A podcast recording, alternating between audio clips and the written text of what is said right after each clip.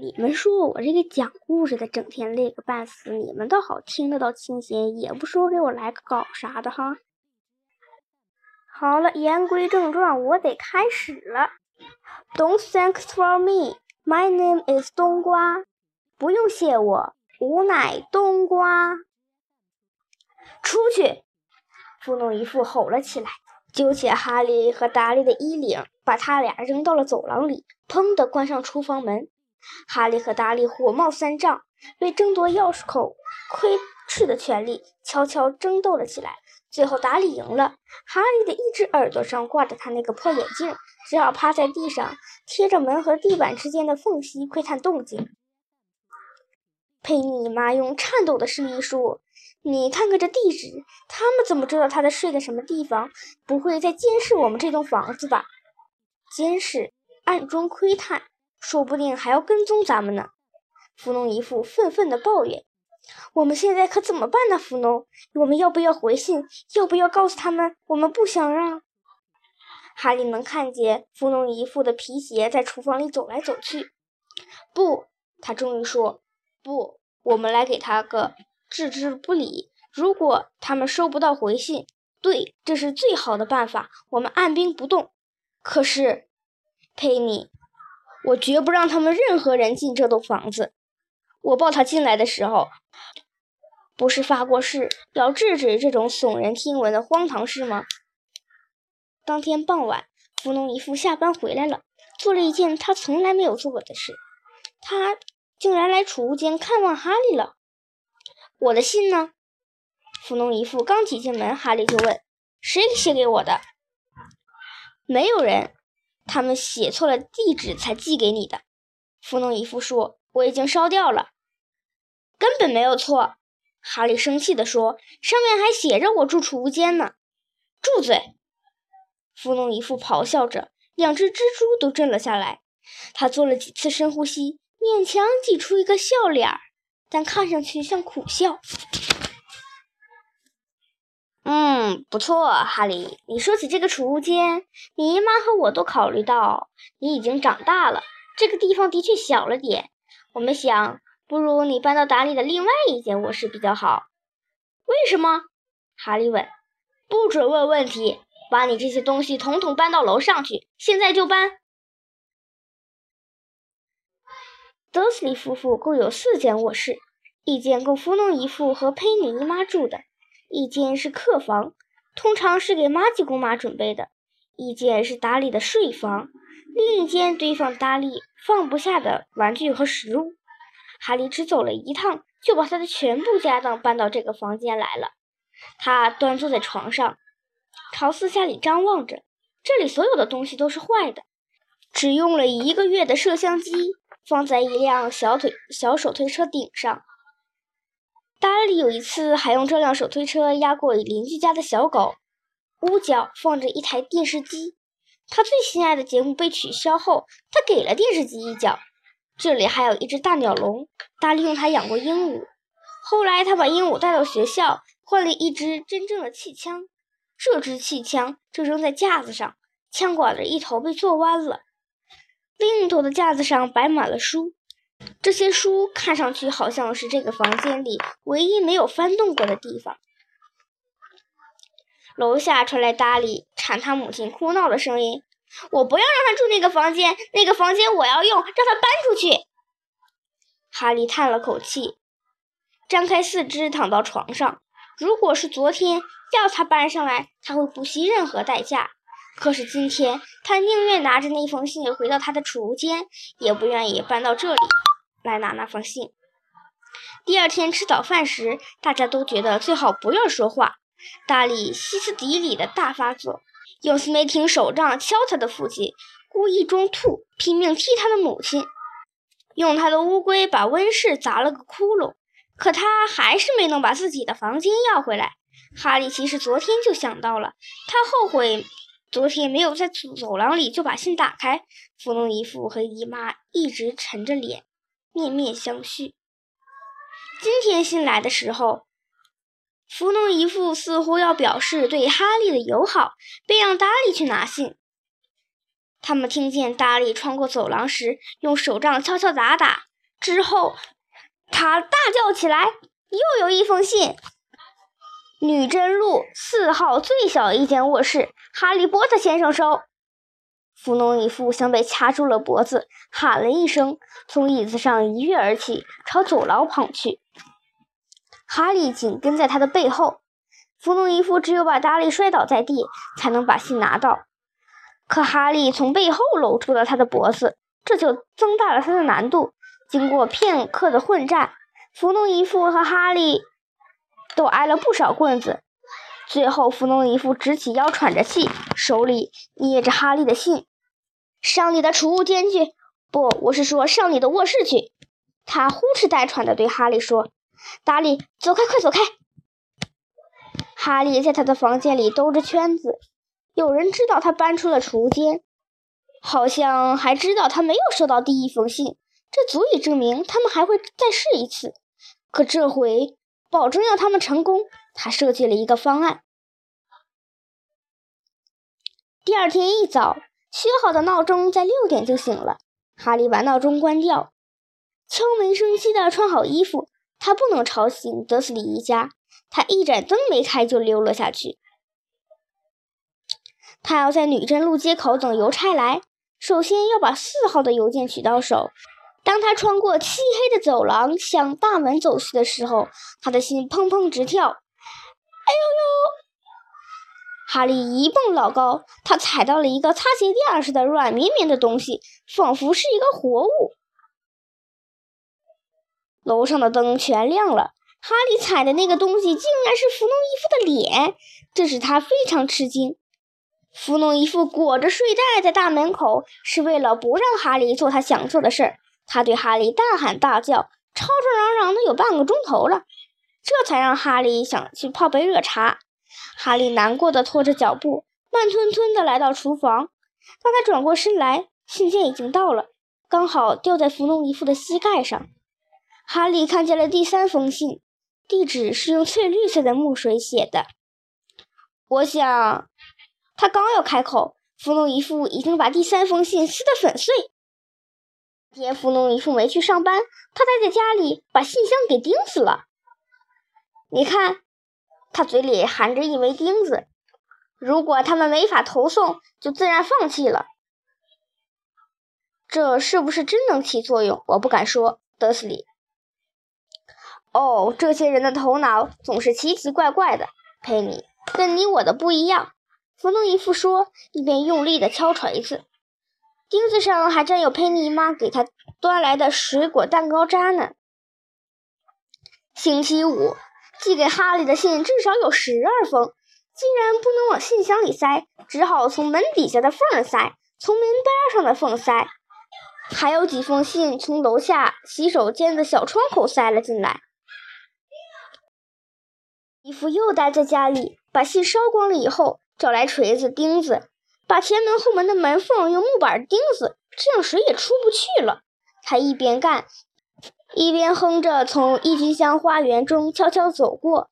只要有一点动静，他就会吓一跳。星期六，事态开始失控。二十四封写给哈利的信已经设法进入了德斯里家中。这些信是卷成小卷，藏在两打鸡蛋下面，毫不知情的。送奶员从起居室的窗口递给佩妮妈。弗农一副怒气冲冲的给邮局奶厂打电话找人说理。佩妮妈把二十四封信塞到食品粉碎机里搅个粉碎。究竟是什么人这么急找你联系？达利很吃惊地问哈利。星期天早上，弗农姨父坐起来吃早饭时显得很疲惫，气色也不太好。星期天没有邮差。他把果酱抹在报纸上，高兴地提醒大家：“今天大概不会有该死的信来了。”他正说着，有什么东西嗖嗖嗖的从烟囱掉了出来，狠狠地砸在他的后脑勺上。三十四封信像子弹一样的从壁炉里射了出来。德斯里一家忙着躲闪，哈利却一窜老高，伸手想抓住一封。出去，出去！弗农姨父抱住他的腰，把他扔进走廊里。佩妮妈和达利抱着头逃出了屋。弗农姨父砰的把门关上。他们能听见信件源源不断的往厨房里涌，弹到地板和墙上。玩完了，弗农姨父尽量保持镇静地说，但一边又大把的把胡子从脸上揪了下来。我要你们五分钟之内都回到这里，准备走。我们要离开这里，你们赶紧去收拾几件衣服，没有商量。他揪掉了一大半胡子，看上去很可怕，谁也不敢顶撞他。十分钟之后，他们奋力拆开大门，冲出门，坐上汽车，朝公路上疾驰而去。达里坐在后座上哭鼻子，因为他要把电视机。摄像机和电脑都塞到他的背包背包里，耽误了大家的时间。父亲打了他的头好多下。他们一个劲儿往前开，佩妮妈也不敢问这是要去哪儿。弗农姨父时不时会打一个紧急掉头，往回开一小段路，甩掉他们，甩掉他们。每次他往回开的时候，总这么叨叨。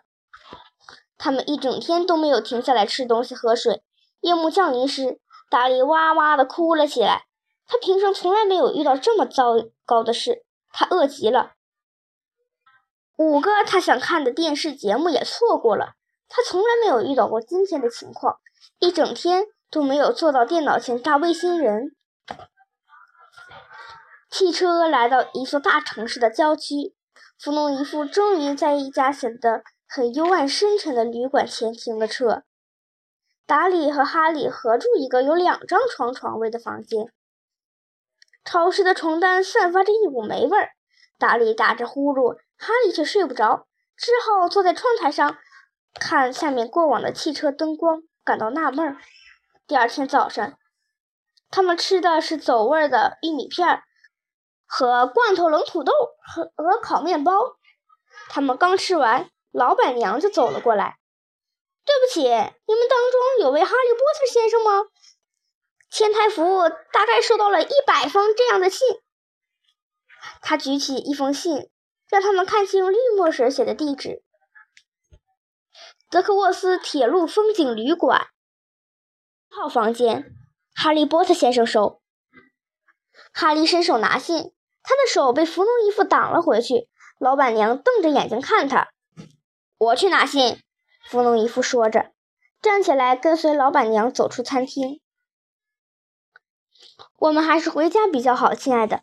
几小时后，佩妮妈胆怯地建议说：“弗农姨父好像根本没听见她的话，他似乎在寻找什么。他们谁也不知道。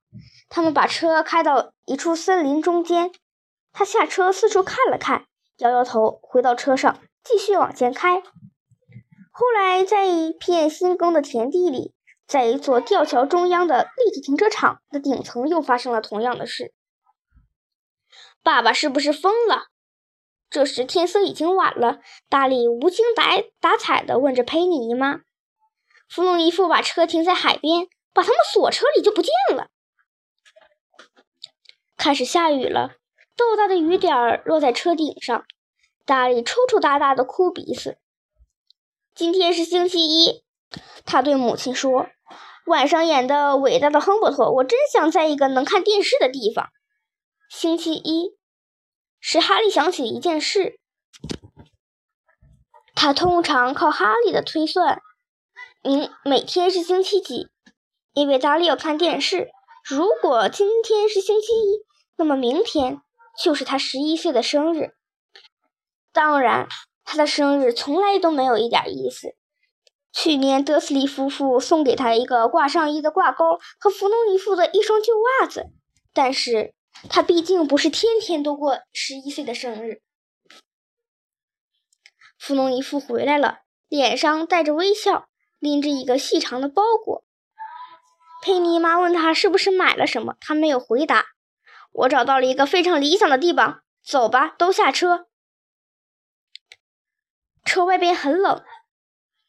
弗农姨父指着海上有一块巨大的礁石，礁石上有一间可以想象的小的可怜的破烂木屋。有一点可以肯定，那小屋里绝对没有电视。天气预报说今天晚上有暴风雨。弗农姨父高兴地拍着手：“而这位好心的先生愿意把船借给我们。一个牙齿掉光的老汉慢慢地朝他们走来，脸上挂着不怀好意的奸笑，指着铁灰色海面上飘荡的一只破旧的划艇。我已经给大家弄了一些吃的，弗洛伊夫说：“都上船吧。”船上寒气逼人，冰冷的海水掀起的浪花夹着雨水从他们的脖子下流淌。刺骨的寒风拍打着他们的面孔。大概过了几个小时，他们来到那块礁石旁边。弗农一副连滚带爬地带着他们东倒西歪向小屋走去。小屋显得更可怕，一股浓重的海藻腥味儿，寒风透过缝隙嗖嗖地往里灌。壁炉里湿漉漉的，什么也没有。屋里总共只有两个房间。弗农一副弄来吃的。也只是每人一包薯片和四根香蕉。他想把火生起来，但薯片空包袋里只冒起了一股烟，随后就卷缩成一堆灰烬了。要是现在有信，可就有用处了，是吧？他开心地说。他的心情很好，看得出来，他以为这样的暴风雨天气是不愿意冒险给他送信的。哈里心里当然同意。但这种想法让他一点也高兴不起来。夜幕降临，意料之中的暴风雨果然从四面八方向他们袭来。滔滔翻滚的海浪拍打着小木屋的四壁，肆虐的狂风吹着几扇破烂不堪的窗户咔嗒咔嗒直响。佩妮姨妈从一间屋里找来几床发霉的被子，在重铸的沙发上给达里铺了一张床。他和弗农姨父在隔壁一张坑坑洼洼、高低不平的床上睡了。哈利勉强找了一块最不硌人的地板，把身子蜷在一条又破又薄的被子上面。深夜，雨暴疯狂，暴风雨越发肆无忌惮。哈利不能入眠，他瑟瑟发抖，辗转反侧，总想睡得舒服些。肚子又饿得咕咕叫，临近午夜，一阵沉闷的隆隆声淹没了达利的鼾声。达利一只胳膊耷拉在沙发边上，胖乎乎的手腕上戴着手表，夜光的表盘告诉哈利，再过十分钟他就满十一岁了。他躺在那里，等待他的生日在一分一秒钟的临近。他心里想。不知道德斯里夫妇会不会记得他的生日？不知道那个写信的人此刻会在什么地方？还有五分钟，哈利听见屋外不知什么地方嘎哒了一声。但愿屋顶不会塌下来，尽管塌下来反倒会暖和些。还有四分钟，说不定他等回到女贞路的时候，那幢房子已经堆满了信。没准儿他还能想办法偷一封呢。还有三分钟，那是海浪汹涌澎湃冲击着礁石吗？还有两分钟，那个嘎哒嘎哒的声音又是什么呢？是礁石碎裂滚入大海吗？也许再过一分钟他就十一岁了。三十秒，二十秒，十，九，也许他应该把达利叫醒，故意气气他。三。二一，